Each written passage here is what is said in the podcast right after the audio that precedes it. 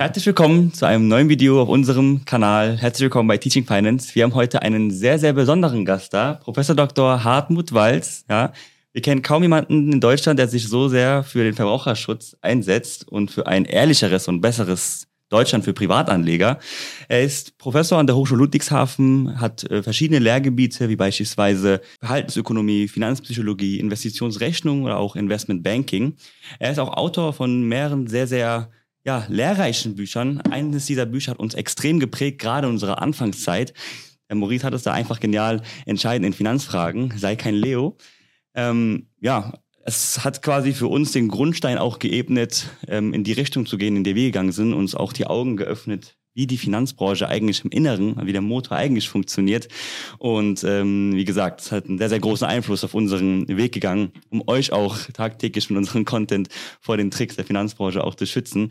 Wir sind sehr, sehr stolz, dass Sie da sind. Herzlich willkommen. Mhm. Ja, herzlichen Dank für diese netten Worte. Ähm, ich schaue gerade, ob ich rot anlaufe. die Komplimente gleich am Anfang. Ähm, danke für die Herzlichkeit. Das muss man einfach mal aussprechen. Bin gerne bei Ihnen. Ja, vielen, vielen Dank. Dank. Das freut vielen uns Dank. riesig. Ja, heute wollen wir uns ähm, einem bestimmten Thema widmen. Wie schon gesagt haben, Verbraucherschutz. Hier ist auch das neueste Buch von Herrn Weiß beraten, statt verraten, gemeinsam geschrieben mit Herrn Ulrich Bosetti. Und ähm, hier geht es tatsächlich genau um das Thema, was wir eben gesagt haben. Ne? Finanzberater, sind das eigentlich wirklich Berater oder sind das Verkäufer? Und ähm, bevor wir da quasi einsteigen, vielleicht nochmal für die Zuschauer, damit diese Sie ein bisschen besser kennenlernen. Wie kam es überhaupt dazu, dass Sie ja, sich so stark dafür einsetzen? Was ist genau Ihr Hintergrund? Und ähm, ja, welche Erfahrungen haben Sie denn gemacht? Ich hatte so ein persönliches Erweckungserlebnis während meiner Banklehre, als ich nach wenigen Wochen schon in den Privatkundenvertrieb kam, der Privatkundenbetreuung genannt wurde. Und in einer Pause äh, habe ich dann ein Gespräch von Kundenbetreuern äh, mitgehört, die Kunden in Abwesenheit als leicht erreichbare Opfer bezeichnet haben. Mhm. Leicht erreichbare Opfer. Wow. Und vielleicht halten Sie gerade ja. dieses Gelbe noch ich wollte Sie so oder so noch mal fragen. Leicht erreichbare Opfer sind halt Leute, die Geld haben oder Finanzbedürfnisse haben, aber nicht den Durchblick, nicht das eigene Wissen und nicht mündige Selbstentscheider sind. Mhm. Und das hat mich sehr entsetzt und ich habe dann auch die Konsequenz gezogen und habe nach der Banklehre äh, keine Tätigkeit mehr in der Branche angestrebt, aber ich habe unter anderem eben Bankbetriebslehre ähm, studiert und ich habe über einen Verbraucherschutz bei Finanzdienstleistungen auch meine Doktorarbeit gemacht. Also das Thema begleitet mich Wahnsinn. mein ganzes Berufsleben lang, Verbraucherschutz bei Finanzdienstleistungen. Wahnsinn. Wie lange ist das her, dass Sie da promoviert haben? Mensch, können Sie aber auf den Punkt fragen. äh, meine Promotion wurde 91, 19, 1991. Ja. Da war es ja noch mal ein bisschen extremer, oder? In der Finanzbranche als heute etwas unregulierter noch. Es war noch unregulierter, ja. allerdings äh, gibt es auch negative Entwicklungen in ja. den letzten Jahrzehnten. Also die Kosten, die der Vertrieb absaugt, sind per Saldo insgesamt ja. noch höher geworden. Ja. Tatsächlich, mhm. Wahnsinn, Wahnsinn.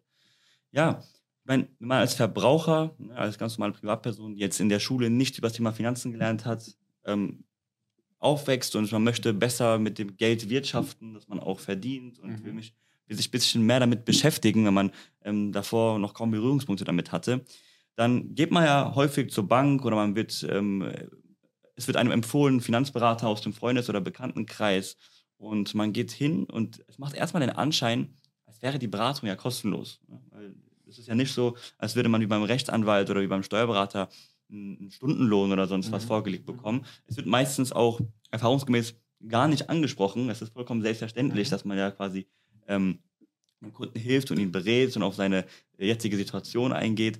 Ähm, was steckt da eigentlich dahinter? Ist das wirklich kostenlos oder wie verdienen die Berater, die Berater eigentlich? Genau, das wäre dann die zweite eigentliche Frage gewesen, ob man das Beratung nennen kann. Ja. Ja, ich denke, man kann es nicht Beratung nennen und es ist natürlich nicht kostenlos. Aber ich glaube, die meisten Menschen, die meisten Bürgerinnen und Bürger haben das natürlich schon kapiert, dass es nicht kostenlos ist, mhm. sondern dass die Finanzierung irgendwie indirekt erfolgt. Trotzdem unterschätzen wir enorm, wie teuer es ist. Ja, weil wir sind ja auch bereit, für eine Leistung Geld zu zahlen. Aber das erste Problem kommt daher, dass eben Beratung und Vertrieb eigentlich zwei Leistungen sind, die mhm. unabhängig vergütet werden müssten. Weil nur wenn die Beratungsleistung für sich isoliert vergütet wird, könnte das Ergebnis der Beratung auch sein, nein, kaufe nichts mhm. ja, oder mhm. ich verkaufe oder vermittle dir nichts. Aber am Ende einer Vertriebsberatung oder dessen, was wir eben heute zu 99 Prozent im Markt haben, wird immer der Produktverkauf ähm, stehen, weil ansonsten würde ja der Vermittler, der Verkäufer verhungern. Richtig. Ja. Und diese Zwangsläufigkeit ist den Menschen nicht so bekannt. Es ist auch gepaart mit einer Unwilligkeit in der Bevölkerung. Da würde ich jetzt nicht sagen, die Deutschen. Ich glaube nicht, dass das in anderen Kulturen so unterschiedlich ist. Aber Menschen sind nicht so leicht bereit, für Beratung Geld zu zahlen. Ich möchte Ihnen ein Beispiel sagen. Mhm. Wir kaufen äh, unsere Brötchen in dem kleinen Ort, in dem wir wohnen, beim Bäcker. Wir kennen den Bäcker. Mhm. Nie auf die Idee zu kommen, zu sagen, Mensch, wir möchten die Brötchen gratis haben, denn wir sind ja per Du mit dir. Wir kennen dich, wir sind doch Nachbarn. Ja, ja. ja weil da steckt doch Arbeit dahinter, da steckt auch Input dahinter. Mhm.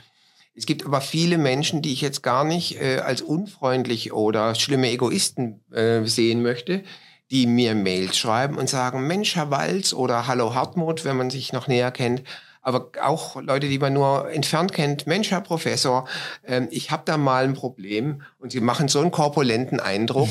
Äh, könnten Sie mir mal eben diese Fragen beantworten? Und dann kommt in dem Mail kommen zehn Fragen und wenn ich die ordentlich beantworte, würde ich stundenlang da sitzen. Ganz abgesehen davon, dass ich rein regulatorisch ja auch gar keine Finanzberatung machen darf. Ja. Aber das ist jetzt ein anderes Thema.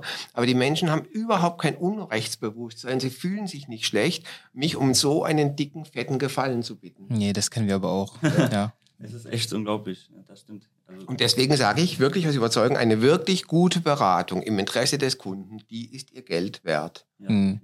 die sollte auch extra vergütet werden. Ja, aber wieso ist das so? Ich meine, wenn man jetzt zum Rechtsanwalt oder zum Steuerberater geht, mhm. ne, da geht man ja auch schon rein mit dem Framing, mit den Rahmenbedingungen, ja, das wird mich Geld kosten, wahrscheinlich auch gar nicht mhm. wenig.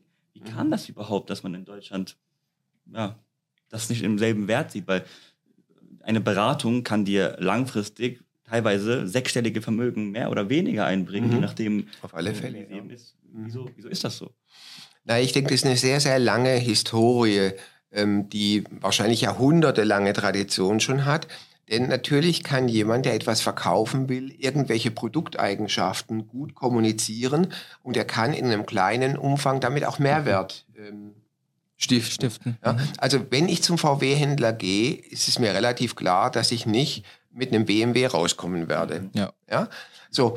Und dieser Verkaufsberater, der kann vielleicht schon sagen, Mensch, ähm, der Sechszylinder, den brauchen Sie gar nicht. Oder wenn Sie jetzt noch zwei Wochen warten, da gibt's das und das Modell, da haben Sie den und den Vorteil. Der, mhm. kann, ja, der kann bestimmte Bedürfnisstrukturen bei mir erfragen. Er kann mir damit wirklich Mehrwert ähm, bringen. Ja. Und das ist bei Finanzberatung auch prinzipiell der Fall. Ja. Aber die Interessenkonflikte und damit auch die Gefahr, gegen die Interessen des Kunden zu verstoßen, die sind halt gewaltig. Mhm. Wenn Sie dann daraus schlussfolgern, dass solche Systeme gar keine Daseinsberechtigung haben oder sagen Sie, okay, unter gewissen Umständen macht das aber doch für den Einzelnen Sinn? Also zunächst mal, ähm, ich bin ein sehr liberaler Mensch mhm. und ich möchte nicht alles verbieten, regulieren ja. und so weiter. Also das ist auch oft äh, kontraproduktiv. Wir haben ja drei Klassen von Gütern. Das mhm. haben mehrere Nobelpreisträger ganz prima rausgearbeitet. Wir haben Güter, wo der Kunde schon vor dem Kauf sofort äh, verstehen kann, mit ein ganz bisschen äh, wachen Augen, was er da kauft. Mhm. Es gibt Güter, wo er es erst nach dem Kauf merkt, aber der Preis ist gering. Ich sage immer das belegte Brötchen, mhm. wenn das von gestern ist, ich merke es äh, Minuten danach und ich kann es zurückgeben. Und wenn ich es nicht zurückgeben habe, dann habe ich zwei Euro geschrottet und das nächste Mal gehe ich da nicht mehr hin. Ja. Und wir haben die Vertrauensgüter. Mhm. Und das sind die heikelsten, wo ich vielleicht erst nach 10, 20, 30 oder noch mehr Jahren merke, dass die Qualität nicht stimmt, dass ich über den Tisch gezogen wurde, dass das Produkt seinen Nutzen nicht äh, erreicht. Ja. Mhm. Übrigens bei einer lebenswichtigen Operation wäre es auch der Fall. Mhm. Ja, also ob die Klinik Ihnen den besten Kaffee macht, einen schönen Springbrunnen im Atrium hat, das mhm. ist eigentlich nicht überlebenswichtig. Ja. Mhm. Aber wenn ich Sie heile, werde ich weltberühmt. Wenn nicht, keiner sich beschweren. Mhm. Also auch Operationen sind Vertrauensgüter. Und ich bin jetzt der Auffassung, bei den Vertrauensgütern, da brauchen wir mehr Verbraucherschutz. So, das am Rande oder vorbereiten. Jetzt ja. Ihre Frage ja, äh, verkraftet das System oder erlaubt das System gar nicht äh, eine äh, kundengerechte Beratung? Ich würde sagen, weitgehend nicht. wenn Sie das System mit Provisionsfinanzierung meinen. Ja. Also eine Finanzierung über Honorar würde einen großen Teil, nicht alle, aber vielleicht 90 Prozent der Interessenkonflikte beseitigen. Ja. Deswegen werde ich auch nicht müde zu sagen, Provisionsverkäufer, Provisionsvermittler, provisionsfinanzierte Vermittler sind keine schlechten Menschen. Mhm. Das sind bestimmt ganz nette Menschen oder so wie Sie und ich halt auch. Ja, wir sind ja alle nicht gerade heilig, ja, sondern irgendwo zwischendrin und bemühen uns. Ja. Aber äh, diese Kombination ähm, Vertriebsdruck mit Beratungserfordernis ist eine ganz, ganz doofe Mischung. Das ist ein, ein hässlicher Cocktail. Definitiv. Und da haben Sie gerade angesprochen, und zwar Vertriebsdruck. Ne? Mhm. Da ähm, können wir auch unsere Historie sprechen. Die ersten Berührungspunkte, wie sehr, sehr viele in der Finanzbranche hatten die mhm. während unseres Studiums auch, indem wir von verschiedenen Studenten auf irgendwelche Seminare eingeladen wurden. Und es hat sich immer mhm. sehr cool angehört. Man hatte kaum Arbeitserfahrung mhm. und dachte, das ist ja mega spannend. Das sind ja alles wirklich Menschen, die mehr vom Leben wohl, äh, wollen. Die tragen Anzug und Krawatte, die sind aber so alt wie ich ähm, die müssen ja sehr, sehr erfolgreich sein. Und äh, dann gehst du hin und merkst relativ schnell, schwupps, ich bin ja in einem Strukturvertrieb. Ja. Oder ich bin mhm. ja in mhm. den Räumen eines Strukturvertriebes. Und dann merkst du dann auch, wenn du dann, da heißt es ja, kostenlose Ausbildungen und ähm, deine ganzen Potenziale werden wirklich. Selbstständigkeit. Genau, du wirst also spricht man dann über Business. Ähm, Selbstverwirklichung. Mhm. Und da merkst du dann, da ist wirklich Druck dahinter. Also mhm. die Leute sind da, die wissen teilweise nicht mal, was sie da verkaufen. Gerade jüngere Leute, mhm. ähm, die dorthin gehen, gehen dorthin aus dem Aspekt, ja, ich sehe immer wieder in den ganzen Filmen die selbstständigen Leute, die erfolgreich sind. Ich möchte auch so werden. Hier habe ich einen kostenlosen Zugang zu dem Ganzen, um das mhm. zu lernen von Menschen, die offensichtlich erfolgreich sind und gutes mhm. Geld verdienen. Mhm. Und deswegen will ich da jetzt auch starten. Ich weiß zwar nicht, was ich mache, aber hey, wir sind cool, Start-up. Ähm, was ich auch vor allem feststelle, ist, dass ähm, der Einstieg möglichst gering gehalten wird. Ne? Es wird so dargestellt, als wäre es so einfach, jetzt in die Selbstständigkeit zu gehen. Äh, häufig sieht man ja auch Quereinsteiger oder äh, ja, ich will das nicht verallgemeinern, aber ich sehe es schon oft, dass es äh, ja besonders viele Leute sind, die orientierungslos sind. Also die wissen gar nicht, was sie machen wollen und dann sehen sie halt darin eben ihre Chance, erfolgreich zu werden, vor allem finanziell erfolgreich. Ich möchte Ihnen da voll recht geben. Ja. Ich habe aus Recherchegründen für meine Promotionsarbeit habe ich mich bei Strukturvertrieben so Kontakte hergestellt und habe mich einladen lassen zu solchen Werbeabenden. Mhm. Da war ein Bäcker, der hatte eine Mehlallergie, also berufsunfähig. Das ist doch ideal. Ja, da war eine geschiedene Frau, die brauchte unbedingt auch Geld. Da war ein Polizist, wahrscheinlich war der auch geschieden, dem hat es auch nicht gereicht. Mhm. Und dieses bunte Klientel wurde dann angeworben und fachlich wurden die so gut wie gar nicht geschult. Man macht die Produkte so primitiv, ja, das ist so wie ähm, dieses Kleidungsstück One Size Fits It All. Ja, ja. ja. Also keine fachliche äh, Herausforderung, aber Jugger Jugger. Und es gibt Geld gleich am Anfang. Das Dumme ist nur, wenn man aussteigen möchte. Mhm. Dann wird es schwierig, dann musst du das Geld teilweise wieder zurückzahlen. Aber so der allerbeste Tipp, ja, und wenn du keinen Abschluss hingekriegt hast und wenn du nicht geschafft hast, geh einfach meine Kontakte durch und gib deinem Ansprechpartner, deinem Chef die Kontakte weiter. Dafür gibt's Punkte und für Punkte gibt's Geld. Und so, ne? Beraten statt verraten, so wird dann die Verwandtschaft, der Freundeskreis verraten. Und so werden aus Freunden Bekannte oder mhm. entfernte Bekannte. Definitiv. Und die Leute sind wirklich unter Druck. Also denen ist es auch manchmal vielleicht unangenehm, aber weil sie ihren Vorgesetzten nicht enttäuschen wollen, ja. machen sie es einfach. Ja. Geben Telefonnummer, Potenzialanalyse, dann gibt's dann immer ein Alpha-Tier. Mhm. Ich, ich, ich erinnere mich sogar, dass es so damals so argumentiert wurde, dass das sonst unterlassene Hilfeleistung wäre, wenn man das nicht machen würde. Oh ja, das kenne ich auch. Das ist Wahnsinn. Das ist wirklich Wahnsinn. Das ist, das ist, frech. Das ist wirklich frech. Ja, ja, das ist schon unglaublich. Und wir haben jetzt über Provision gesprochen wie hoch sind denn jetzt in der Regel diese Provisionen? Sind die wirklich, haben die wirklich so einen, oder die Abschlusskosten und die Kosten, die damit einhergehen, sind die wirklich so dramatisch für den Verbraucher? Oder ähm, ist es so, dass man sagt, ja, über einen Honorarberater hast du zwar vielleicht weniger Interessenskonflikte, aber die Kosten, die sind nicht so horrend, das ist nicht so ein großer Unterschied. Mhm. Das Leben ist leider ziemlich kompliziert und es gibt auch bei den Honorarberatern ähm, ein paar schwarze Schafen. Also vielleicht einfach, dass wir das so ein wenig sortieren können. Mhm. Wir haben im Markt in Deutschland etwa 99 Prozent provisionsfinanzierte Beratungen bei Kapitalanlageprodukte, äh, bei den ganzen Versicherungs- und Vorsorgedienstleistungen, aber auch bei der Immobilienfinanzierung äh, zum Beispiel. So, und es gibt dann äh, ein Prozent äh, Berater, die auf dieser Honorarbasis arbeiten, ein knappes Prozent. So, und da äh, sind die Interessenkonflikte einerseits zunächst mal geringer, aber wir müssen gucken, ähm, dass die nicht irgendwie auch horrende oder überzogene ähm, Beratungshonorare mhm. verlangen. Mhm. Da gibt es Negativfälle, wo es letztlich für den Kunden noch teurer würde als bei einem mhm. So, und ansonsten die Frage, wie bedeutsam sind die Provisionen? Das wird von der Branche auch gerne so gering gerechnet, dass das ja gar nicht so viel ausmacht oder dass jetzt eben die Vertriebsprovision, die reinen Abschlussprovision auf 2,5 Prozent äh, begrenzt würden, dann muss man gleich wieder mal nachfragen, äh, ja, was ist denn der Nenner? Also immer, wenn man mir als Prof einen Prozentsatz äh, sagt, dann frage ich immer, ja, was, was? ist der Nenner? Mhm. Das, das, ist super gefährlich. Also auch die Garantieverzinsung meinen die Leute ja immer, ich habe ja noch einen 3%, da sage ich ja, aber auf was? Nur auf den Sparanteil, nicht auf die äh, Beiträge, die sie bezahlen. Das ist ganz heikel. Dann haben sie den nächsten Ausnahmetatbestand, dass nämlich ausländische Anbieter nicht diesem Provisionsdeckel auf 2,5 Prozent der mhm, Beitragssumme ja. unterliegen. Also gibt es jede Menge hässliche Ausnahmen.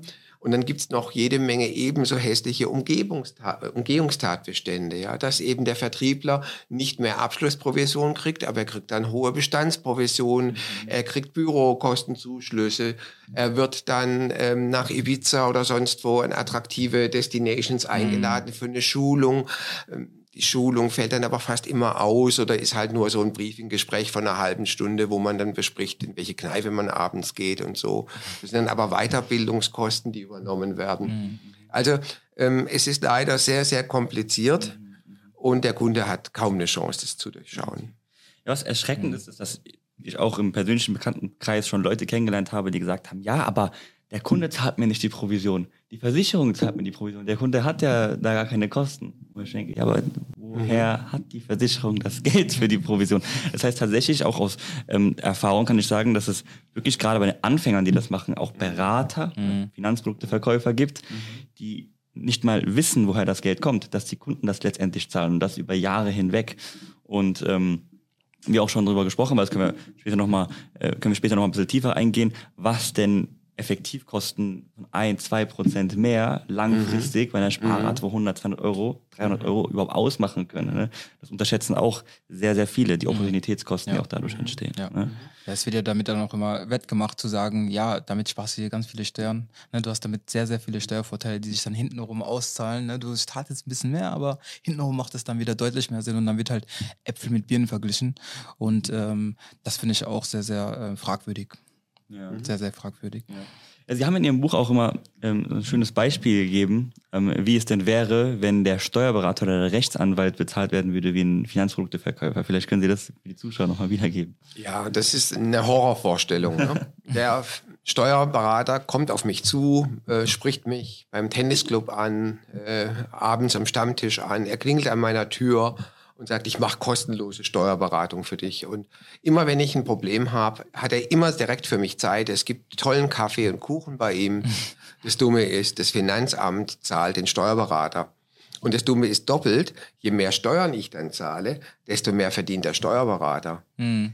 das ist der absolute Horror. Und ähm, Nehmen Sie das grüne Marsmännchen, das auf die Erde kommt, sieht Steuerberatung, sieht Rechtsberatung, sieht medizinische Beratung, die echte Beratung ist und kriegt dann Finanzberatung mit und denkt, was läuft hier falsch? Ja. Wie konnte das dem angeblich so intelligenten Menschen passieren? Ja. ja. Und es gibt ja Länder, die das ja auch verboten haben. Großbritannien, Holland, Belgien, die nordischen Länder sehr abgestuft. Ja.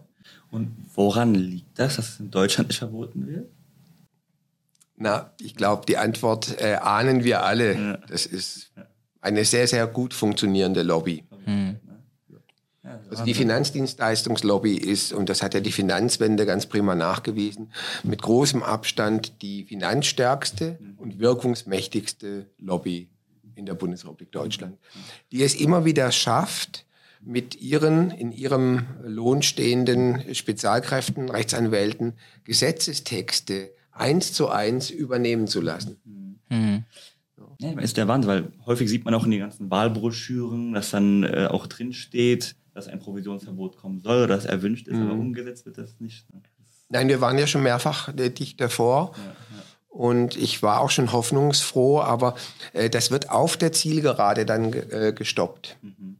Also Die Lobby arbeitet im Verborgenen wohl dagegen und ähm, das war jetzt, ich, ich kann es leider nicht ganz genau sagen, aber vor etwa drei Jahren, also es war 2018 oder 19, ich glaube es war 2019, ähm, sah es so aus, als würde ein Provisionsverbot kommen. Mhm. Und dann wurde es gestoppt. Und jetzt eben bei der Regierungsbildung letztes Jahr mhm. äh, wurde es ja in den Koalitionsverhandlungen dann auch wieder gestoppt. Ja, ja. Okay, jetzt haben wir ja darüber gesprochen, die Problematik mit dem Ganzen. Und ähm, jetzt sollte es ja eine Alternative dafür geben. Ne? Was wäre denn besser als ein Provisionsvertrag? Honorar haben Sie jetzt ja angesprochen. Wäre das jetzt das Nonplusultra oder ähm, was gibt es da denn für Möglichkeiten? Ich würde äh, den Rahmen etwas größer machen und es nicht so nur äh, Provision versus Honorar machen, genau. sondern wir leben in einer modernen digitalen Welt. Es gibt digitale Beratungsangebote. Allein dadurch kann man äh, die Kosten senken. Äh, es gibt tolle Informationsmöglichkeiten. Ich möchte den Begriff des mündigen Selbstentscheiders genau. hier mm, nennen. Ja. ja. das heißt, also wer einigermaßen interessiert ist, der kann viele Dinge, nicht alle, aber viele Dinge kann er selbst entscheiden. Denn Beratung, wenn sie ordentlich gemacht wird, ist immer teuer. Mm. Auch Honorarberatung ist teuer. Mm. Und es ist eben halt nicht nur ein Brötchen. Und wenn die Leute dann nach hinten umkippen, weil sie ein, Stundenhonorar von 150 Euro genannt bekommen, das verlangt mein Anwalt auch oder der Steuerberater berechnet es letztendlich auch. Denn man muss ja auch sehen, die Leute werden ja nicht durch die Honorarberatung innerhalb von ein paar Jahren zum Multimillionär, mhm. sondern die haben ja auch eine Infrastruktur und die verkaufen ja auch nicht 40 Stunden die Woche, ja. die verkaufen vielleicht 15 Stunden mhm. oder vielleicht auch mal nur 12. Mhm. Ja.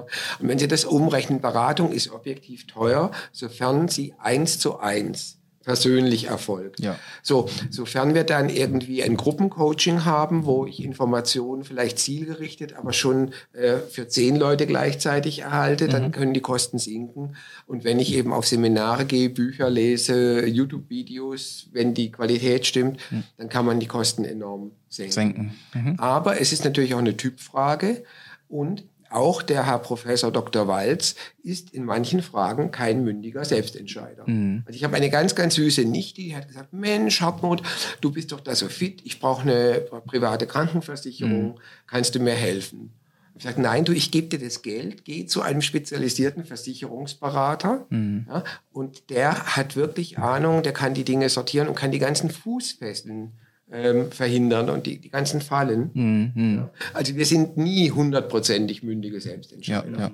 ja absolut. Ja. Vielleicht bist du gut in Themen wie Anlage, mhm. Anlage, aber kennt dich nicht gut aus mit Versicherung oder sonstiges. Mhm. ist ja klar. Mhm. Du musst sich ja Hilfe holen.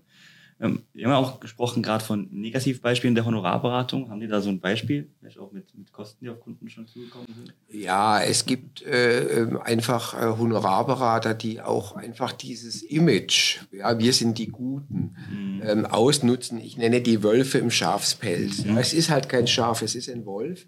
Und äh, man muss sehen, dass sehr, sehr viele der Honorarberater aus der Provision Welt kommen mhm. und dass das auch früher Strukturvertriebler waren und jetzt eben für sich in Anspruch nehmen, so vom äh, Saulus zum Paulus sich gewandelt zu haben.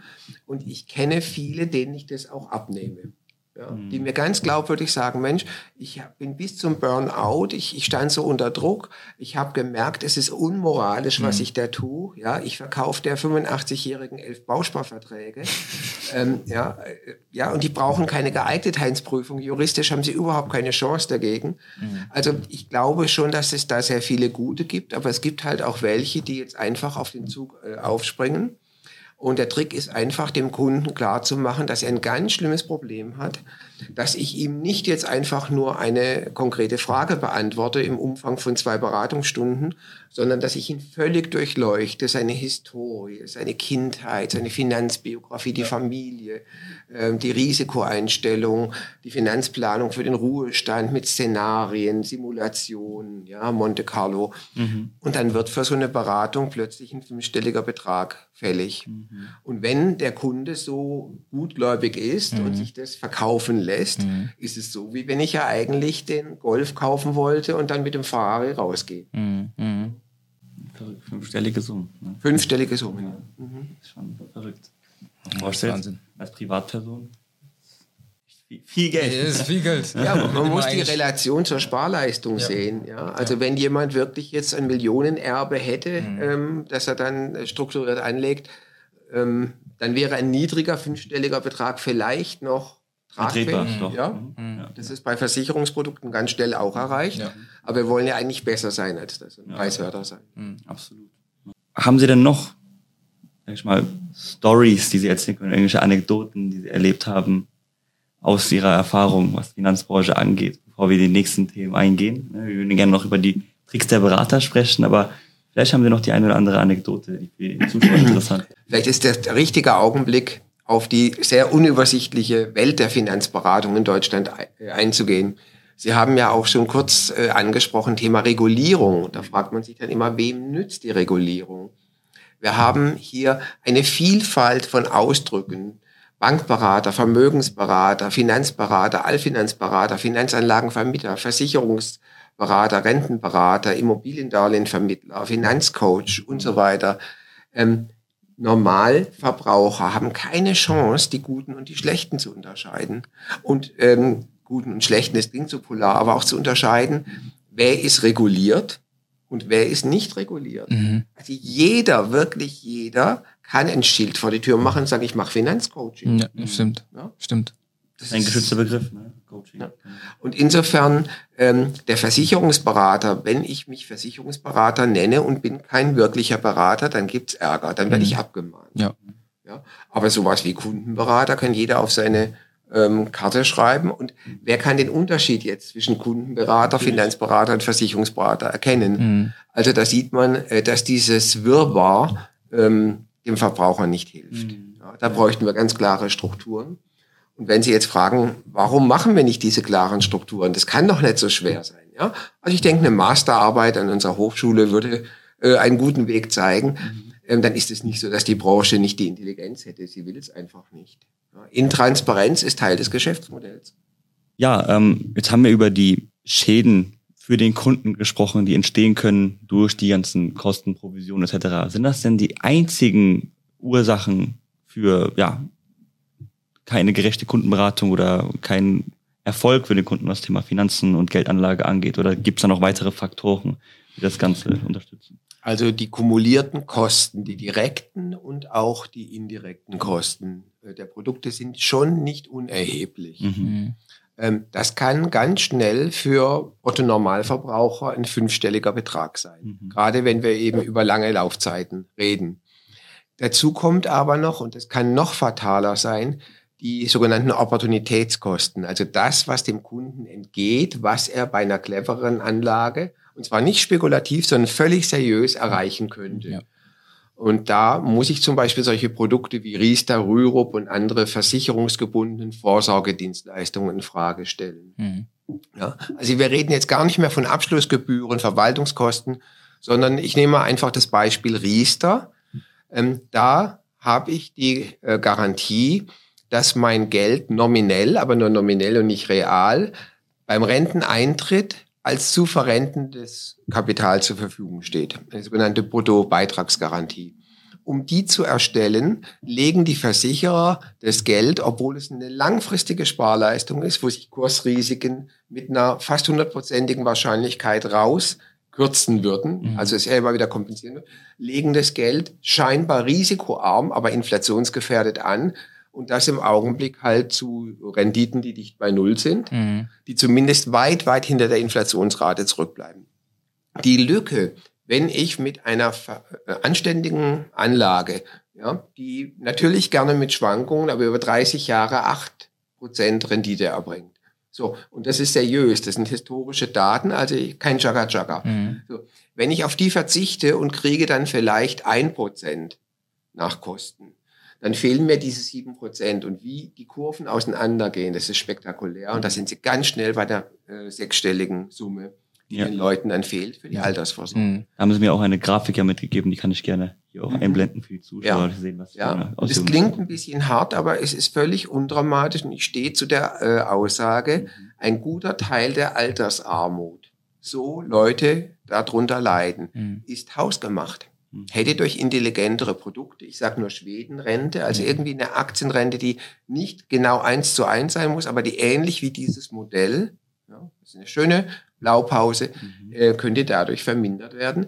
Denn wenn ich für die gleiche Altersvorsorgeleistung über die Jahre, wenn ich dann die dreifache Rente kriege, das gleiche Geld als Input, ja. Ja, das würde für viel, viele Leute die Lücke oder das Problem lösen. Definitiv. Ja, wird sich ganz anders anfühlen. So, das dritte ist die Flexibilitätsverluste. Also ich mache nochmal schnell den Überblick. Das waren die direkten Kosten, das zweite waren die Opportunitätskosten, mhm. insbesondere Garantiekosten. Jetzt die Flexibilitätsverluste. Die Branche sagt, ja, wir erzeugen Kundenbindung. Ich sage, mhm. nee, das ist keine Kundenbindung, das ist Kundenfesselung. Mhm. Der Kunde hat Handschellen.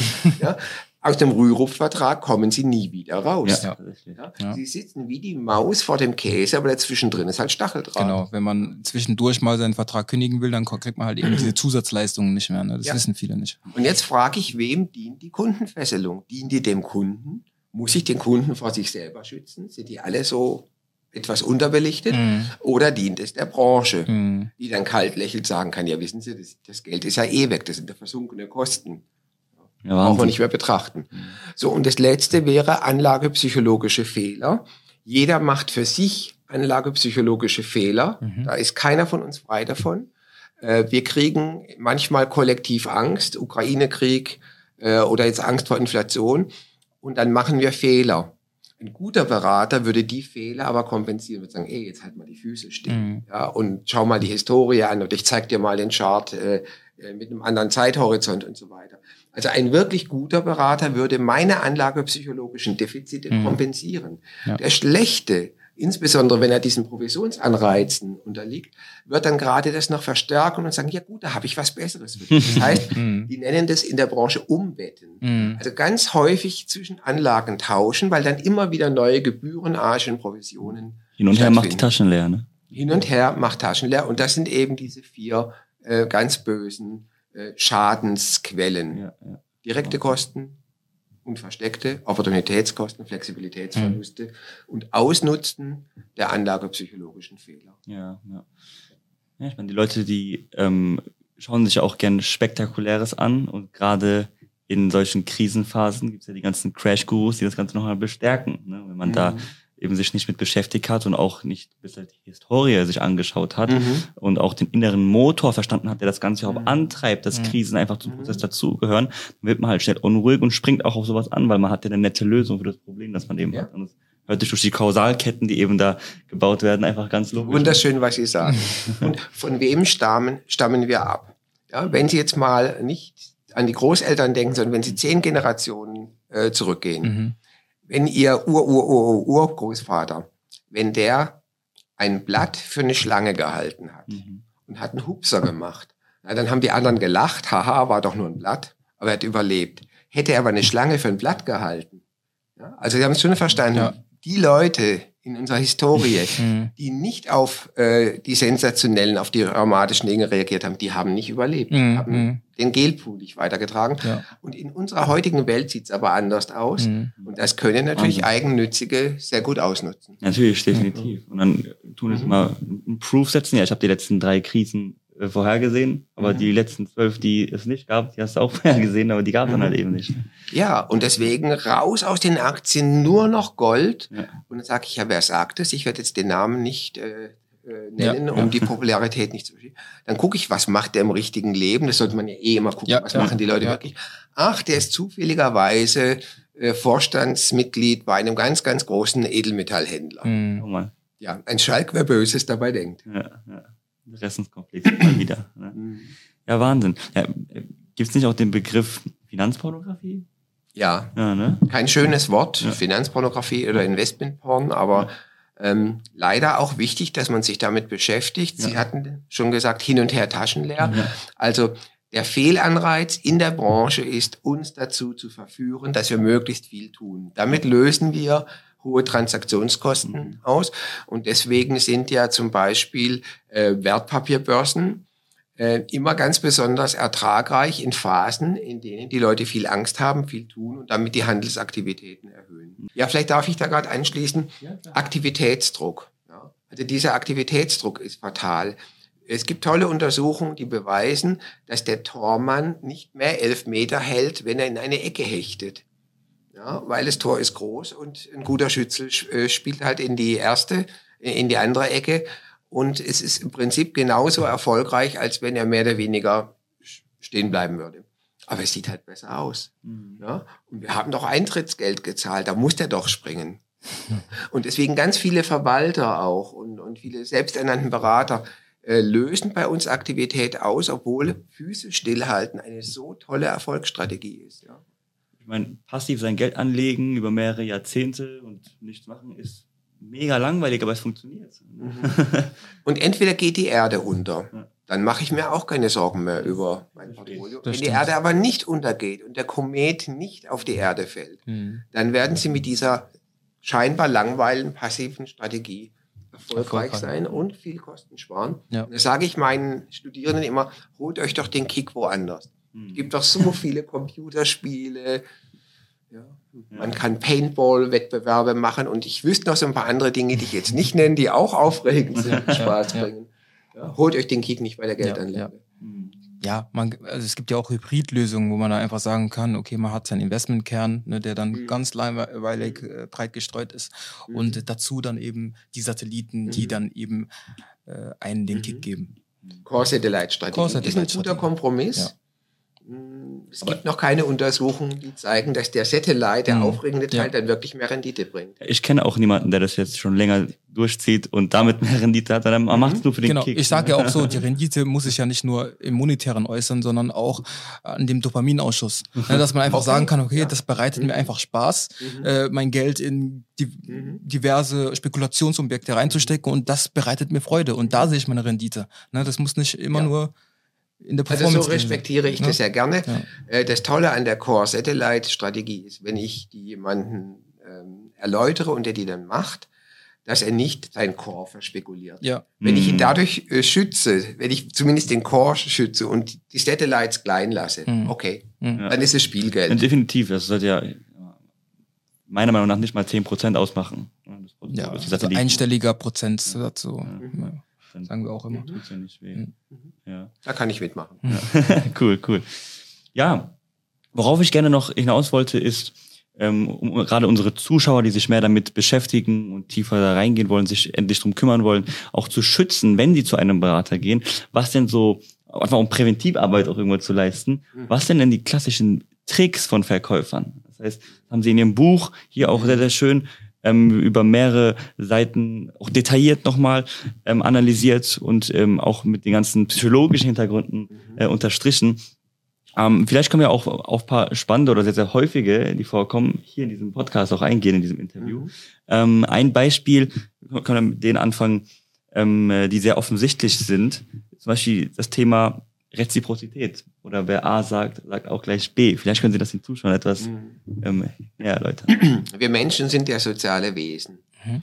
Und das Leben in einer Gemeinschaft, in einer menschlichen Gesellschaft funktioniert eigentlich nur, weil wir immer wieder Bälle zurückspielen.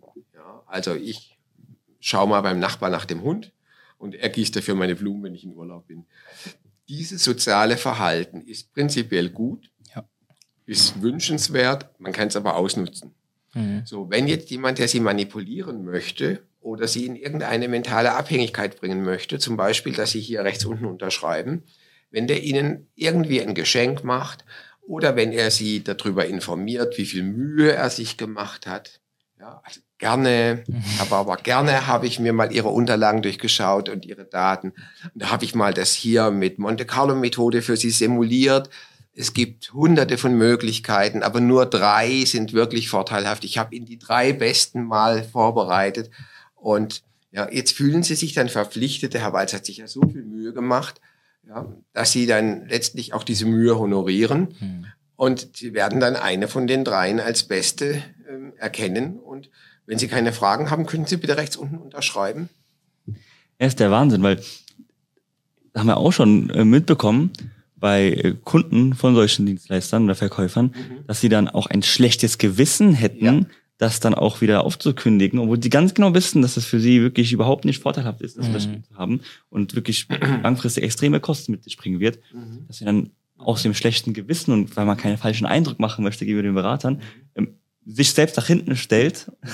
Das ist so schön, was Sie sagen. Ja. Und dabei ist es ja kein falscher Eindruck. Es wäre der richtige Eindruck. Die Leute haben Angst vor dem richtigen Eindruck. Mhm. Ja, weil ja, ich, ich habe ich hab das jetzt kapiert, Student von mir. Ja, aber ich glaube, mein, mein Strukturvertriebsberater, der wäre dann enttäuscht von mir. Mhm. Sage ich ja, also wenn Sie dieses Gefühl bei ihm, also ich bin ja von diesem Berater, von diesem Vermittler enttäuscht, aber wenn Sie das Gefühl verhindern wollen, ich rechne Ihnen mal so hoch, das sind so etwa 70.000 Euro, die sie jetzt mehr zahlen oder die sie an Kosten vermeiden könnten. Aber wenn ihnen das so wichtig ist, 70.000 Euro, dass der nicht enttäuscht ist, dann bleiben sie. Am besten machen sie noch eine höhere Dynamik und äh, schreiben sie noch ein paar Verträge, dann ist er ganz begeistert von. Der ganz begeistert, definitiv. Mhm. Lieblingskunde. ja, ja. Ja, da darf man auch erstmal nicht vergessen, aus welchem Grund man zu diesem Berater gegangen ist. In erster Linie ging es ja darum, die Finanzen für einen selbst irgendwie zu mhm. strukturieren. Ne, und das vergisst man dann ganz schnell auf einmal. So, dann geht es auf einmal darum, dem Berater da irgendwie was Gutes mhm. zu tun, damit zu tun. Also häufig ist es ja auch so, dass ähm, äh, junge Menschen, die dann äh, damit angefangen haben, dann in ihrem Freundeskreis, Bekanntenkreis mhm. anfangen. Und da ist es ja dann eben mhm. äh, sehr, sehr prägend und stark, dass man dann eben sagt, okay, ich kenne ihn ja und ich will ihn ja damit ja, unterstützen. Er hat das Fahrrad repariert. Genau, oder? genau. Oder er versucht sich jetzt in der Selbstständigkeit, in Anführungszeichen, und äh, damit will ich ihn auch irgendwo unterstützen. Komm, dann mache ich mal jetzt hier einen 50-Euro-Vertrag, mhm. damit der bloß keinen Ärger von seinem Teamleiter genau. bekommt oder wie auch immer. Ne? Mhm. Ich bin da ganz bei Ihnen. Ja. Und was Sie angedeutet haben, die Beispiele waren noch so ein bisschen auch noch das Mitleid dazu kommt. Ja. ja. Ich sollte nicht aus Mitleid äh, einen Vertrag unterschreiben. ähm, vielleicht kann ich Ihnen jetzt oder unseren Zuschauern äh, helfen mit ein paar Gegenstrategien. Mhm. Das wäre ähm, gut. Also zum Beispiel, wenn mich Leute um einen Kredit bitten, wo mhm. ich genau weiß, äh, die Wahrscheinlichkeit, dass ich das Geld zurückkriege, ist gering, dann mache ich lieber eine Spende. Sag ich, komm, ich schenke dir 100 Euro. Ja? Und genauso könnten Sie das machen, um dieses Reziprozitätsgefühl loszuwerden. Äh, zu sagen, nein, ich habe äh, erkannt, dass der Vertrag für mich nicht vorteilhaft ist. Sie haben sich ja so viel Mühe gemacht, das tut mir so schrecklich leid, aber äh, Mitleid ist keine Geschäftsgrundlage. Aber wissen Sie was? Ich habe Ihnen hier ein Buch mitgebracht, als Dankeschön für die Mühe. Mhm. Oder einen schönen Kugelschreiber. Bei Büchern würde ich ganz besonders empfehlen, eins von hier. Dann hat nämlich Ihr Vermittler ja auch noch ein eine Möglichkeit, ähm, sein Potenzial zu nutzen, sich ja. weiterzuentwickeln. Mhm. Zwinker, zwinker. Aber mit kleinen Geschenken, äh, die überschaubar sind, anstatt der Unterschrift, die wirklich unüberschaubar und teurer wird. Und damit kommen sie aus der Reziprozitätsfalle. Ja, super. Also das ist wirklich ein wahnsinnig guter Tipp. Mhm. Ne? Also, an sowas habe ich selbst noch nicht gedacht. Und äh, ich denke, das wird vielen auch das mental deutlich erleichtern, um dann Nein zu sagen. Also ich kenne einige Menschen, die haben so ein paar kleine Giveaways, so Geschenke bis 10 Euro, mhm. ähm, in ihrer Tasche mit dabei, um aus so einer Situation immer rauszukommen und sagen, was mir das Geld spart. Mhm. Also, also auch im Geschäft, wenn ich jetzt einen Anzug anprobiere und, und das passt wirklich nicht. Und der tut mir der Verkäufer leid. Ja, und der ja. hat ja wirklich sein Bestes mhm. getan. Und ich gehe ja zum Herrenausstatter, um einen Anzug zu kaufen. Mhm. Und er hat wirklich eine Viertelstunde. Aber dann kriegt er so ein Präsentle und ich fühle mich gut. Ja, und ja. er fühlt sich auch gut. Mhm. Sowas wie Reziprozität, das sind ja ähm, Ver Verkaufstricks oder äh, Rhetoriktricks, die man generell im Verkauf nutzt. Ist ja nicht nur im mhm. Finanzvertrieb so. Ähm, darauf können wir noch eingehen. Es gibt ja noch mehrere weitere Tricks von Beratern oder Verkäufern, die häufig genutzt werden, wo, wo man nicht nur für den Finanzprodukteverkauf sich schützen kann, sondern fürs generelle Leben. Mhm. Ähm, was eine Anekdote ist mir gerade eingefallen, die ich sehr, sehr extrem fand, auf die man auch jetzt vor allem in der Finanzbranche nicht reinfallen sollte, das einfach viele nicht wissen, ist ähm, eine ähm, Followerin von uns, die uns gesagt hat, ja, ich habe hier einen Vertrag, ich habe jetzt auch durch eure Videos oder durch euren Content rausgefunden, dass das nicht sinnvoll ist durch die hohen Kosten, aber ähm, ich weiß nicht, ob es jetzt so sinnvoll ist, den Vertrag jetzt zu kündigen. Ich habe jetzt seit einem Jahr, mein Berater hat mir gesagt, ich darf den Vertrag auf gar keinen Fall ähm, in den ersten fünf Jahren kündigen, wenn ich ihn kündigen möchte. Wenn ich ihn kündigen möchte, soll ich ihn kündigen, aber erst nach fünf Jahren, weil dann ist er wenigstens im Plus. Und das fand ich schon sehr, sehr fragwürdig, weil wenn man den Hintergrund weiß, was genau hinter diesen fünf Jahren steckt, dann äh, weiß man, dass das wirklich einfach nur gelogen war. Ne? Ähm, eine ganz, ganz klare Lüge. Es hat nichts damit zu tun, dass man mehr Rendite hat nach fünf Jahren oder dass alle Kosten nach, weg sind und es amortisiert ist und man dann ins Plus läuft, sondern es liegt ganz einfach an der Stornohaftung. Ne? So ist es. Und in Deutschland ist es nämlich so, dass man, korrigieren Sie mich, wenn ich falsch liege, ähm, fünf Jahre lang jetzt diese Stornohaftung Mhm. gibt, dass wenn man, wenn der Vertrag innerhalb der ersten fünf Jahre gekündigt wird, man seine Provision zurückzahlen muss. Mhm. Im, Stimmt das? Im Wesentlichen haben Sie recht, es gibt auch Produkte mit vier Jahren Stornohaftung, aber ich denke so für den Überblick ist es okay. Wir können Mhm. bei den fünf Jahren gerne bleiben. Für die meisten passt es. Ja. Ja. Und das heißt aber auch, wenn Sie eine Fehlentscheidung machen Ja. und die nach einem Jahr korrigieren, haben Sie nur ein Fünftel, also nur 20 Prozent der Vertriebskosten in den Sand gesetzt. Also Mhm. das sind diese sogenannten versunkenen Kosten, Mhm. die das tiefe Loch machen. Und je tiefer ich in dieses Loch reinkomme, desto schwerer wird es wieder rauszukommen. Mhm. Mhm. Ja, das ist halt der Wahnsinn, weil Mhm. die wird versprochen, kündige nicht diesen Vertrag in den ersten fünf Jahren aus diesem Grund. Aber wenn man den Hintergrund weiß, weiß man ganz genau, es ist wirklich nur zum Eigennutzen, dass man Mhm. das sagt. Dass man selber als Berater das quasi los ist und nach den fünf Jahren ist einem auch egal, ob es gekündigt wird oder nicht, Mhm. weil man selber als Berater oder als Verkäufer hat dann keinen Schaden mehr. Mhm. Das sollten viel mehr Leute da draußen wissen. Und das ist nochmal so ein schöner Punkt, wo man in drei Sätzen verstehen kann, warum Honorarberatung einfach das bessere Modell ist. Ja, weil der Honorarberater kriegt sein definiertes Honorar und der kriegt auch keine Prämie oder was sonstiges, wenn ein Abschluss zustande kommt. Und der hat diesen Fehlanreiz gar nicht. Und das, was Sie sagen, bitte halte fünf Jahre durch, heißt doch im Klartext, bitte halte fünf Jahre durch, dass ich aus der Stornohaftung komme. Genau. Dass ich die volle Abschlussprovision kriege. Ja. Ja. Absolut, absolut. So weiteres großes Thema, auch wieder mal explizit für die Finanzbranche, ist ja aktives Management an sich. Mhm. Es ist ja auch häufig so, dass irgendwelche Vertriebe mit Vorgesellschaften auch gemeinsam irgendwelche Produkte auferlegen und dann gibt es auch noch Kickbacks und sonstiges, ähm, wo dann der Kunde auch nicht mehr sieht, weil es eben einbehalten Mhm. wird von den, ähm, von den Vertrieben oder von den Versicherungen. Und da ist ja auch so, dass häufig aktives Management gut verkauft wird, weil ETFs sind ja dummes Geld. Ne? Habe ja auch ein paar äh, populäre Menschen da draußen, Mhm. aktive Manager, die das so auch benannt haben. Und man hat ja als Mensch, der sich nicht damit gut auskennt, ein besseres Gefühl, wenn es kein Algorithmus steuert, sondern ein Manager, ein aktiver Manager, der das vielleicht studiert hat, das seit Jahren macht und auch mit seinen Fonds, die man ja auch schwarz auf weiß zeigen kann, Überrendite erwirtschaftet. Aber wie ist das? Und da haben die auch in dem Buch das sehr, sehr schön äh, herausgearbeitet, ähm, das Problem mit ähm, dem Survivorship Bias. Mhm. Ne? Und ähm, vielleicht wäre es nochmal super für die ähm, Zuschauer, das nochmal etwas genauer Mhm. zu verstehen. Ja, gerne. Ich habe ja immer mehr gute Ideen, als ich Zeit habe, um das umzusetzen, äh, wo- woran ich äh, denke und was ich noch nicht geschafft habe.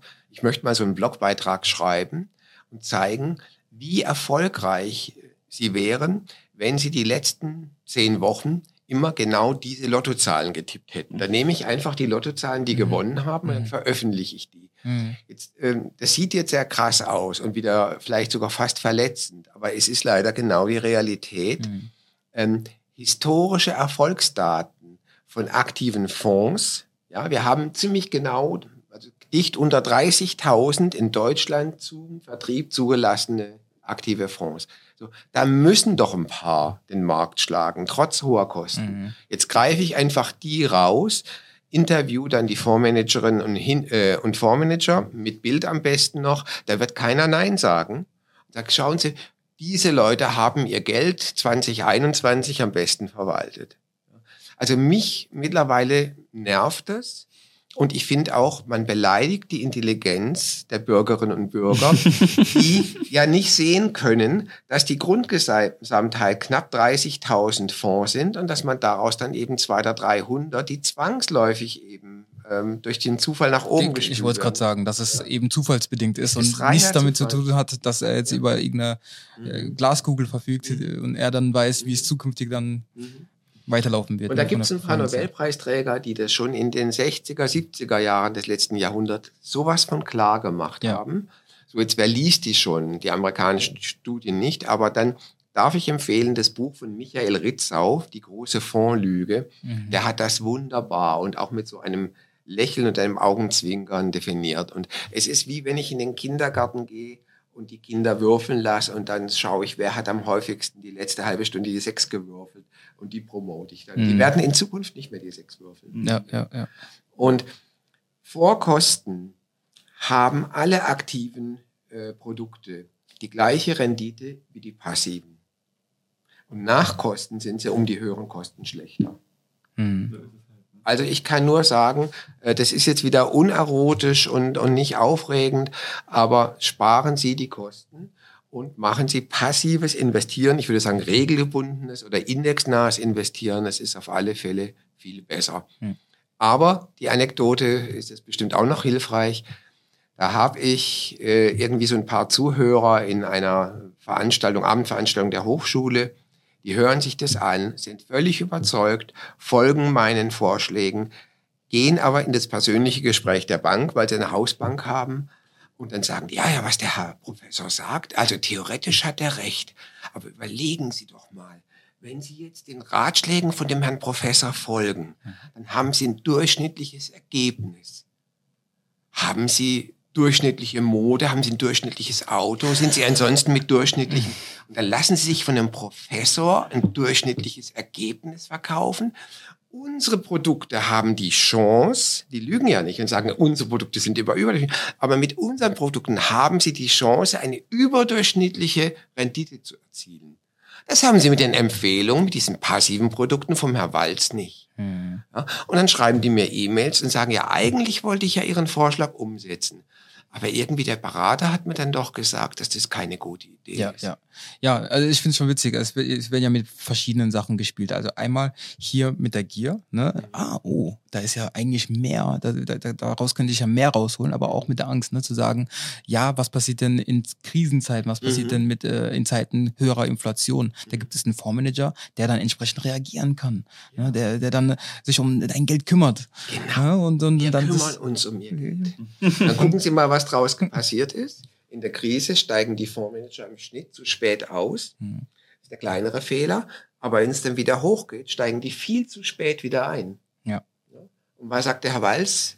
Nur wenn du auf der Party bleibst, wirst du das nächste gute Lied, das kommt, auch wieder genießen. Und wir wissen, wenn man in den letzten zehn Jahren nur die 30 besten Tage verpasst hat, dann hat man sein Anlageergebnis um über ein Drittel verschlechtert und geschrottet. Also ich muss auf der Party bleiben. Und die Wissenschaft ist so eindeutig, aber der Aberglaube stirbt nicht. In Ihrem Buch haben Sie auch die Ja-Falle genauer beschrieben. Mhm. Also die Ja-Straße. Die Ja-Straße, genau. Mhm. Das ist ja quasi ein Trick, den kann man nicht nur in der Finanzbranche nutzen, sondern mhm. überall im Verkauf. Mhm. Das wäre doch auch nochmal interessant für die für die Zuschauer. Ja, also die Jahrstraße äh, ist wieder was Verhaltensökonomisches, hat was mit unserer Hirnpsychologie, Neuropsychologie zu tun, dass wir in so eine Art Rhythmus kommen, wie beim Laufen im Gleichschritt, äh, beim Tanzen. Und wenn wir eben drei, vier, fünf Fragen mit Ja beantwortet haben, mhm. wird wahrscheinlich die Antwort auf die Abschlussfrage auch wieder ein Ja sein. Mhm. Ich denke, damit es äh, lustig und unterhaltsam ist, mache ich das jetzt mit Ihnen. Mhm. Und zwar völlig unabgestimmt, ja. was ganz anderem. Mhm. Sie sagen bitte zehnmal die Farbe weiß. Okay. Weiß, weiß, weiß, weiß, weiß, weiß, weiß, weiß, weiß, weiß. Was trinkt die Kuh? Milch. Wasser. Ah, ah. ja, ja, stimmt. Ja, ja, oh mein Gott, Dankeschön. das ist so ein alter. Ach. Ja. Und trotzdem ja, reingefallen. Ja. Also Sie kriegen Ihren Check nachher draußen. Wasser, Wasser, Danke fürs Wasser, Wasser, Wasser, Wasser. Aber wir, wir stellen uns ein weißes Getränk vor. Jetzt könnte man noch sagen Batida de Coco, aber so schnell kommt man da nicht drauf. Mhm. Ja, oder Kokosmilch. Aber ansonsten ist es halt Milch. Ja, ja. Wir haben noch drüber gesprochen und es hat trotzdem funktioniert. Oh Gott, das hat mhm. ja. ja. Aber das ist reflektorisch. Mhm. Ja. Ja, nee. Definitiv. Mhm. Ja, es gibt auch dieses, dieses Spiegelbild, dass man ähm, quasi auch die Art des Kunden nachmacht, mhm. quasi, dass der mhm. Kunde auch mehr Vertrauen bekommt, wenn man denkt, ja, er ist wie ich. Mhm. Versucht dieselbe Mimik, dieselbe Gestik. Spiegeln, ja. Spiegeln, ja, ja. Also Spiegeln ist mit Pacing und Leading, das ist so einer der vielen, vielen Tricks aus der NLP, mhm. neurolinguistischen Programmierung, aus der NLP-Kiste. Ähm, ja, und das, ich sage immer, das ist wie mit dem Küchenmesser. Sie können mit dem Küchenmesser Salat putzen und Sie können damit die Nachbarsfrau umbringen. Mhm. Und NLP ist nicht für sich schlecht, aber die großen Umsätze mit den NLP-Seminaren machen die Anbieter eben ganz klar mit Verkäufern, mit Vertrieblern, die das versuchen, um einfach so die geistige Vorherrschaft, die geistige Dominanz mhm. in der Gesprächssituation zu erzielen. Und diese Dominanz, die baut sich natürlich wieder ab wenn die Situation beendet ist. Aber wenn ich eben die Unterschrift am Ende der Situation habe, dann habe ich, was ich will. Hm. Absolut. Sehr schön. Ja, wir sind jetzt schon über eine Stunde hier ähm, äh, am Mehrwert liefern. Ich würde sagen, dass wir noch ein paar Fanfragen, die unsere Zuschauer Mhm. im Vorhinein uns zugesendet haben, äh, Ihnen vorlesen. Na, da bin ich ja gespannt. Ja. Ähm, und bevor wir damit anfangen, vielleicht noch, um dieses Thema abzuschließen, was sind denn für einen Kunden, für einen Verbraucher von Ihnen nochmal die Top-Tipps kurz zusammengefasst, die Sie mitgeben, dass, ob man überhaupt zu einer Beratung soll und wenn man zu einer geht, wie man sich quasi vorbereiten kann, um dann bestmöglich, das bestmögliche Ergebnis eben rauszuholen. Mit was fangen wir an? Mit den Top-Tipps? Mit den Top-Tipps. Top-Tipps. Ja, Ja. fangen wir an mit den Top-Tipps. Ähm, ich bin herrlich äh, unvorbereitet, wie ich mich habe. Ne? Also ich würde sagen, ähm, kenne deine Stärken und deine Grenzen. Also entscheide, wo kann ich ähm, mit ein bisschen Input, den ich bereit bin zu geben. Ich bin nicht bereit, jedes Wochenende mich um meine Finanzen zu kümmern. Das Leben ist schön und hat andere Facetten, aber ich bin bereit, vielleicht fünf Stunden äh, pro Jahr oder acht Stunden oder ein verregnetes Wochenende pro Jahr oder so zu investieren. So, wo bin ich mündiger Selbstentscheider und wo bin ich es lieber nicht? So, und es ist völlig in Ordnung, dass das jeder von uns unterschiedlich beantwortet. Und es hat was zu tun mit Wissen, Mhm. mit Kenntnissen. Es hat aber auch was zu tun mit Bequemlichkeit. Ich kenne hochgescheite Leute, äh, Ärzte, auch ganz viele Künstler, die so begnadet sind. Ja, wenn jemand stundenlang so einen Text frei äh, zitieren kann, toll. Aber der hat null Lust, sich da reinzudenken. Ja, ja. Und dann braucht er halt mehr Berater und dann muss er für dieses mehr Berater auch mehr Geld zahlen. So, das war die Nummer eins. Das zweite, hasse und meide Komplexität äh, so wie Gift. Komplexität nutzt dir als Kunde normalerweise nicht, sondern es nutzt der Gegenseite, weil in der Komplexität verstärken sich ganz viele Fallen, erhöhte Gebühren und Kundenfesselung. Ja? Und damit auch dieses angebliche Steuersparen ist häufig nur ein Steuervermeiden oder eine Steuerverlagerung äh, und nicht unbedingt vorteilhaft. Das heißt, es ist nicht sinnvoll, Komplexität einzugehen wegen äh, der, ähm, dem Steueraspekt. Der Steueraspekt ist aber so wichtig, dass das für mich ein dritter Tipp wäre. Werde dir im Klaren, dass das Ziel deines Vermögensaufbaus, deiner Altersversorgung nicht Steuervermeidung oder Steuerverlagerung ist, sondern Endwertmaximierung. Also schmeiße nicht fünf Euro weg an Kosten, an Kundenfesselungsverlusten, Opportunitäten, Flexibilitätseinbußen, äh, um ein Euro Steuern zu ähm, sparen. Ja, und dann nochmal äh, auf die Anlageseite gesehen wäre das dann die Nummer fünf ähm, diversifiziere, diversifiziere, Diversifizierung. Völlig primitiv und ich glaube, äh, Ihre Kunden wissen das schon lange, aber Ja. es genügt nicht, dass wir es wissen, wir müssen es tun. Ja. Diversifica- Diversification is the only free lunch in investing. Ja. Und es lässt sich durch clevere, komplexe Produkte und Strukturen und Hedging und Schlag mich tot, Trendfolgestrategie, Minimum Volatility, ja, das lässt sich durch das nicht ersetzen. Ja, vor allem kostenmäßig nicht. Ja, und dann vielleicht noch ähm, im Versicherungsbereich. Versicherungen sind gut, sind wichtig. Brauche ich fürs Auto, brauche ich fürs Pferd, äh, Haftpflichtversicherung, vielleicht eine Berufsunfähigkeit, eine Krankenversicherung, auch wieder ob privat oder gesetzlich vielleicht. Aber ähm, verbinde nie Versichern mit Altersvorsorge. Also Altersvorsorge über Versicherungsprodukte funktioniert nicht. Und Versichere nicht die spektakulären Risiken, sondern die Risiken, egal ob sie spektakulär oder nicht spektakulär sind, die, wenn sie eintreten, dein Leben verändern. Also ich brauche nicht die Fensterscheibe versichert. Ich brauche vielleicht bei einem normalen Auto auch keine Vollkasko. Ja, ja. Die Haftpflicht brauche ich. Nee, finde ich gut. Darüber haben wir auch ausgiebig mit dem Jan Altmann äh, gesprochen in einem anderen Podcast, wo wir äh, darüber gesprochen haben, was passiert denn mit dem Geld, was man sich angespart hat über das Leben. Ne? Und da gibt es halt eben viele Menschen, die dann sagen, okay, äh, ich möchte äh, das Geld, was ich mir angespart habe, in eine Versicherung jetzt legen, weil ich ja weiß, die Versicherung gibt mir jetzt eine regelmäßige Rente. Langlebigkeitsrisiko. Langlebigkeitsrisiko ne, und diese all diese Sachen. Aber da finde ich schon gut, dass sie da mit einem Tipp her, äh, einem Tipp kommen, das eben genau das Gegenteil sagt. Altersvorsorge und Versicherung trennen, schön trennen. Und zwar in der Ansparphase und in der Und in der Verrechnungsphase auch. Auch. Denn die sichere Rente ist ganz sicher eins, unheimlich klein. Ja. Ja? Und dann kann ich Ihnen die auch basteln und kann sagen, okay, wir gehen halt mal davon aus, dass Sie 110 werden. Mhm. Ja? Und dann Ja. verteilen wir die halt bis Ende Alter 110, da ist die immer noch doppelt so hoch. Uh. Sehr schön. Sehr, sehr schön. Dankeschön. Ja, das waren jetzt nur mal fünf, aber die anderen stehen im Buch drin. Ja, absolut. Kommen wir zu den Fanfragen. Ähm, eine Frage, die hat jetzt vielleicht erstmal nicht direkt aus dem Thema Finanzen zu tun, aber ist für die jungen Leute dennoch sehr, sehr interessant. Und zwar sind sie ja in dem, was sie machen, sehr, sehr gut, sehr erfolgreich und auch ähm, populär. Und die jungen Leute da draußen, viele unserer Zuschauer, die haben auch diese Ziele. Sie wollen in dem, was sie machen, gut werden, sie wollen erfolgreich werden. Ne? Ähm, jeder definiert das für sich anders. Und oft, gerade in heutigen Zeiten, wird damit äh, in Verbindung gebracht, dass man dafür auch einen Mentor braucht. Und da ist jetzt die Frage, hatten Sie einen Mentor? Ähm, Im engen Sinne klare Antwort nein. Mhm. Punkt. Wenn man großzügiger ist, hatte ich äh, vielleicht 20, 30 Mentoren, Mhm. von denen die meisten es gar nicht wissen.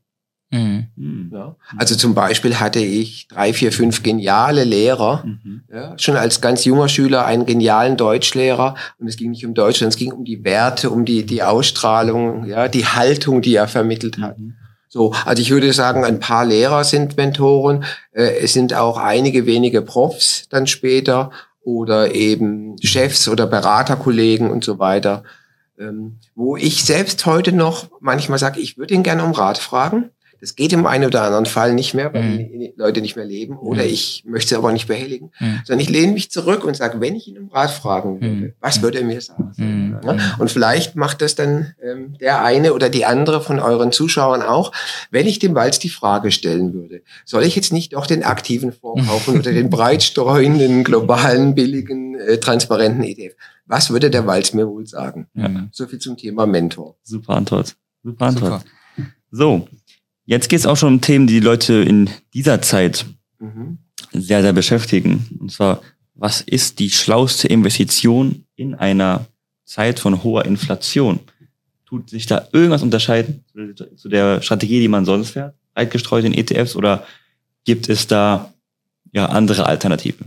Wir kennen da die Antwort, aber für die Zuschauer wäre das wahrscheinlich Mhm. mal- Ja, also wirklich eine spannende Frage und die Antwort ist verblüffend einfach. Ich würde jetzt nicht nur mit ETF und Aktien und so weiter äh, argumentieren, ich würde kurz über die Anlageklassen Mhm. äh, antworten und sagen, es gibt Anlageklassen, das ist Sachvermögen. Und es gibt Anlageklassen, die richten sich auf Geldvermögen. Zum Beispiel Cash, zum Beispiel die ganzen Geldmarktprodukte und natürlich auch alle Anleihen. Das ist ein gigantischer Markt. Mhm. So, und die schnelle Antwort ist ganz einfach. Je höher die Inflation ist, desto mehr muss ich auf Inflationssicherung und damit Sachanlage, Sachanlageklassen äh, Mhm. achten Mhm.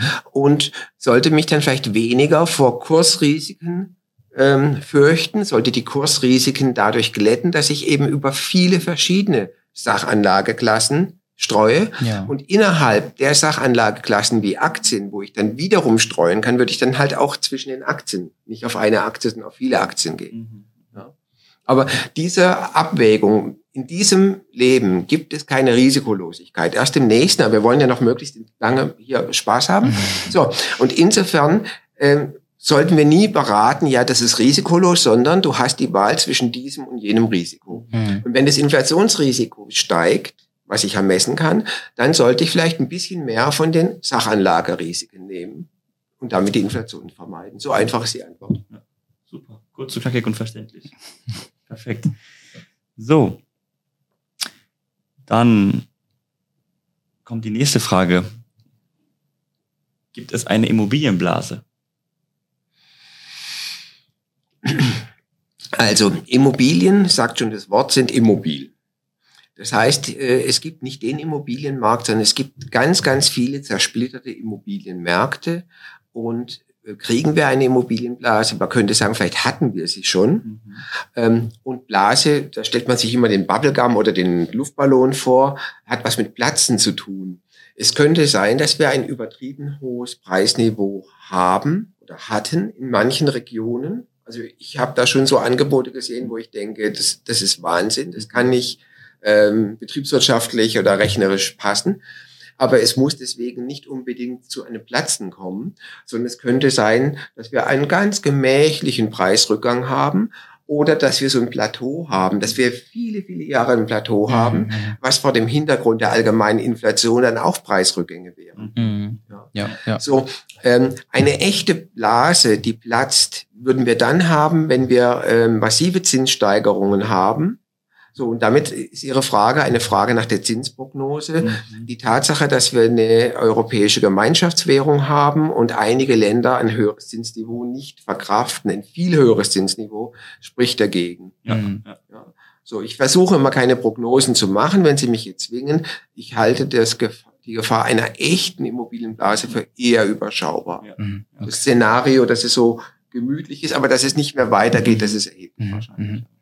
Ja das war jetzt ja bezogen auf den Zins. Ne? Ähm, es gibt ja auch Experten da draußen, die dann vielleicht noch von, von anderen Faktoren sprechen, wie ähm, äh, die Bevölkerung, ne, die dann immer weniger wird, die dann vielleicht auch nochmal dazu führen kann, dass äh, die Preise langfristig sinken. Aber Sie haben ja natürlich auch gesagt, die Wohnflächennachfrage. Die Wohnflächennachfrage, Sie haben natürlich auch gesagt, das kann man nicht verallgemeinern, weil man da hingehend mehrere Immobilienmärkte haben und nicht nur den Immobilienmarkt.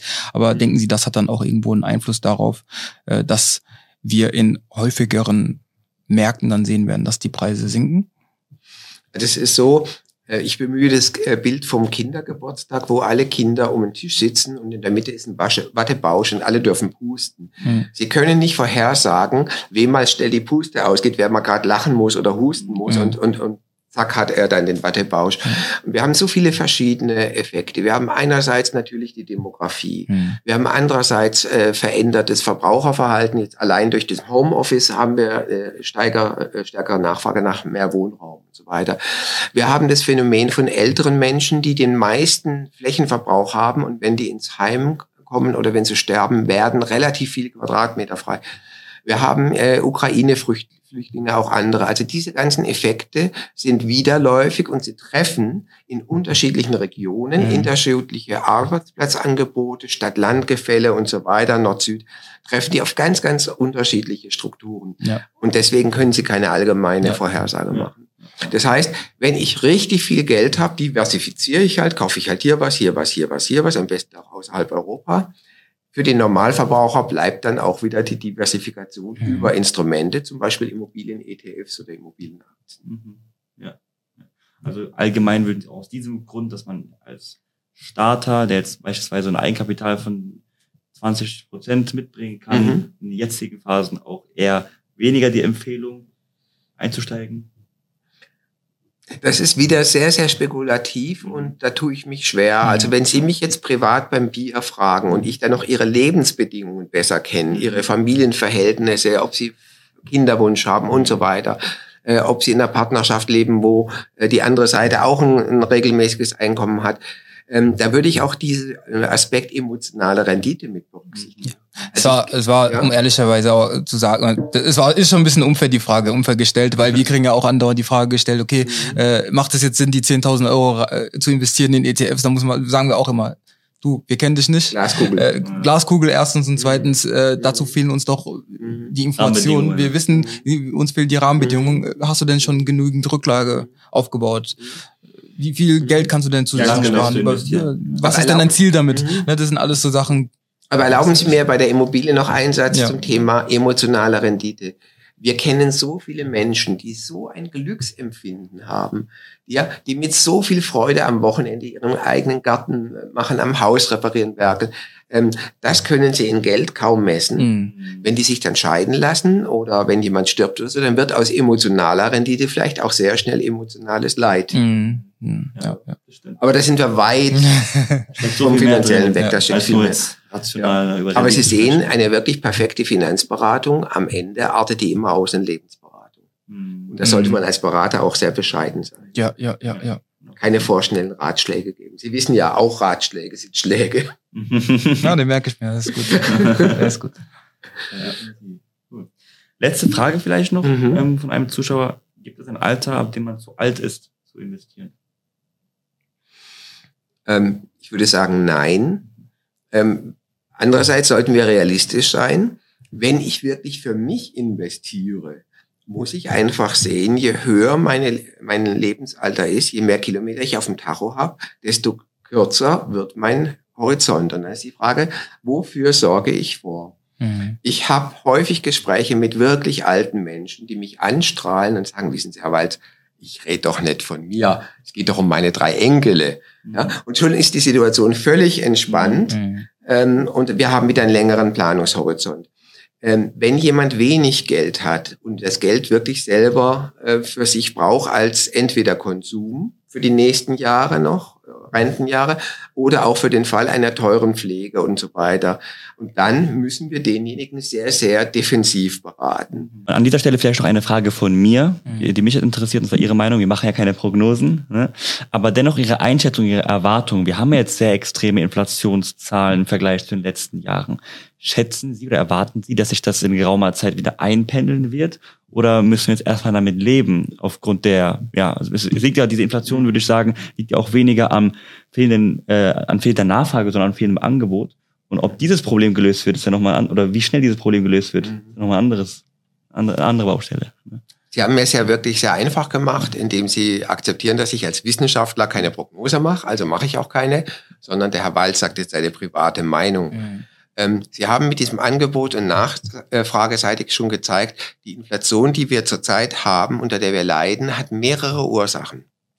Die hat was zu tun mit der äh, Geldmengenausweitung. Ja, zehnfache Geldmenge in elf Jahren ist schon schon harter Tobak. Mhm. Sie hat was zu tun mit Lieferketten. Ähm, sie hat was zu tun mit Ukraine-Krieg und so weiter. Also es gibt verschiedene Dinge. Und dazu kommt obendrauf natürlich noch die schwache Eurozone, der schwache Eurokurs, was ja zu einem, zu einer importierten Inflation führt. So, wenn wir das zusammennehmen, ist es eher unwahrscheinlich, dass wir das Thema Inflation ganz schnell loswerden. Es äh, ist eher wahrscheinlich, dass es nicht noch schlimmer wird oder langfristig schlimmer wird, also zum Beispiel zweistellige Inflationsraten aber dass wir ein Inflationsziel der EZB innerhalb der nächsten fünf, ich persönlich würde sogar sagen innerhalb der nächsten acht Jahre ähm, erreichen, halte ich mhm. für unwahrscheinlich. Wow. Also wir sollten uns auf erhöhte, aber nicht galoppierende Inflation, also ein sehr wahrscheinliches Szenario vorbereiten. Mhm. So, das war die Privatmeinung beim Bier.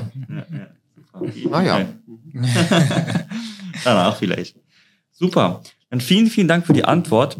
Das war es eigentlich auch schon mit unseren mhm. Themen. Das war ein sehr, sehr langer Podcast. Das hat sich aber gar nicht so lange ange angefühlt. Ne? Weil es waren sehr, sehr interessante Themen. Ich hoffe, ihr, liebe Zuschauer, konntet wieder sehr viel mitnehmen. Wenn ihr noch weitere Fragen habt an Professor Dr. Hartmut Walz, dann schreibt sie in gerne in die Kommentare. Ne? Gerne, gerne wir, äh, wir sie wieder als Gast bei uns. Und ähm, ihr wisst das Szenario, wenn euch das Video gefallen hat, dann lasst einen Daumen nach oben da, dann Abonniert unseren Kanal, um nichts mehr zu verpassen. Aktiviert die Glocke, um keine Videos mehr zu verpassen. Wir halten hier auch nochmal die Bücher vom Herrn Walz in die Kamera. Ne? Definitiv. Sehr empfehlenswert. Das neueste Buch, das, was uns sehr geprägt hat. Schaut unbedingt rein. Ne? Den Link dazu findet ihr auch ebenfalls in der Bio und ähm, ebenfalls die Show Socials und die äh, Webseite von Professor Dr. Hartmut Walz findet ihr ebenfalls mhm. unten markiert. Ne? Ich bedanke mich für die Gastfreundschaft. Vielen Dank, Was dass Sie da waren. Vielen Dank. Hat Spaß gemacht.